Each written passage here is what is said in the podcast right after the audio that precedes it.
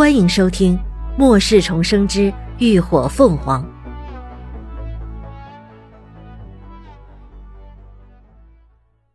第五十三集。示威。楼下，秦志远已经开门出去，李牧他们也都跟下来，纷纷站在他身后。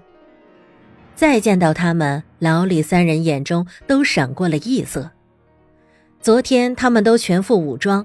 又打了许久的丧尸，身上脏污倒是看不出什么差别，可今天一看就完全不一样了。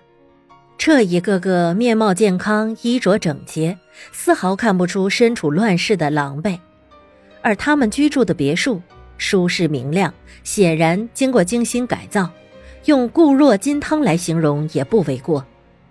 晚上睡觉时，完全不用惧怕丧尸会破门而入。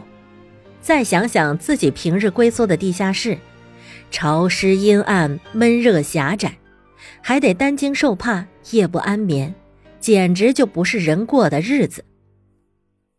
这完全就是两个极端的差距。按下心里面的羡慕嫉妒，老李主动上前打招呼，指着身旁的男人介绍道：“兄弟，这是我们队长魏军，你好。”魏军伸出手来，手臂肌肉纠结，看着雄武有力。秦志远伸手与他交握。秦志远，可下一刻，他却感觉到了一股强悍的力量从对方手中传来，像是示威，又像是试探，力道之大，几乎要把他的手骨捏碎。秦志远眼睛都没有眨一下，异能运起，便是一道雷电劈了过去。离得最近的老李就见两人相握的手间隐约蓝光闪过，紧接着魏军就急忙松开手，一张脸变得扭曲起来，顿时间明白这俩人是暗暗过上了招，而且吃亏的还是自己人。抱歉了，兄弟，刚觉醒的力量一时还控制不好力道。魏军面带笑意，不动声色地将已经麻木的右手背到身后。再不敢轻视眼前的人。虽然这雷电不足以致命，但比起队里的那个只会打电话花的雷系强上不少啊！他现在的手臂已经麻木的失去知觉，像这样能够壮大他队伍的异能者，他定要极力拉拢的。秦志远神色漠然沉郁，周身气势凌人。你们来有什么事儿？这也就是他。若是换做吴一浩他们，这手恐怕已经骨裂了，自然也没有什么好脸色。魏军却笑得热情，哈哈，是这样，昨天你们救了我的同伴，其中一位还是我的侄儿，所以今天我是特意来道谢的，感谢你们能出手相救，举手之劳而已啊。秦志远语气淡淡，另外。我也衷心想邀请你们能够加入我们的队伍，一起南下投奔基地。魏军见他完全不上道的模样，也只能直接道明来意。秦志远皱起眉，看了一眼老李：“这事儿，我昨天已经和他说的很明白，我们暂时没有离开 G 市的打算。”啊，这我知道，但我还是希望你们能再考虑考虑。如今丧尸已经开始进化，继续待在 G 市，究竟不是长久之选。不瞒你说啊，兄弟，我身后这些人可都是异能者，光是觉醒力量异能和速度异能的就超过十人。像我们这样的团队，即便是去到基地，也肯定能有一席之地。魏军侃侃而谈，毫不掩饰眼里的自得傲然。听说你们队伍的人不少啊。这时，林鸾正好走了出来，闻言忽然问道：“魏军一见来人，眼前不禁一亮，这丫头长得还真不赖，而且看她沉着冷静，气度优雅，应该就是老李所说的水系异能者。”他当即笑脸以对：“准确的说，有二百八十六人。”林鸾道。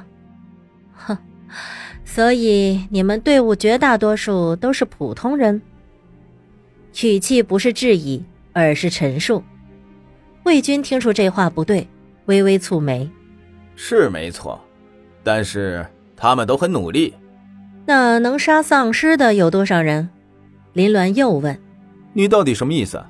魏军还不及回答，他一旁的刘刚却忍不住呛了声：“没错，我们中能杀死丧尸的人不多。末世很多人都变成了丧尸，也有些像我们一样觉醒了异能，但绝大多数的人都是普通人。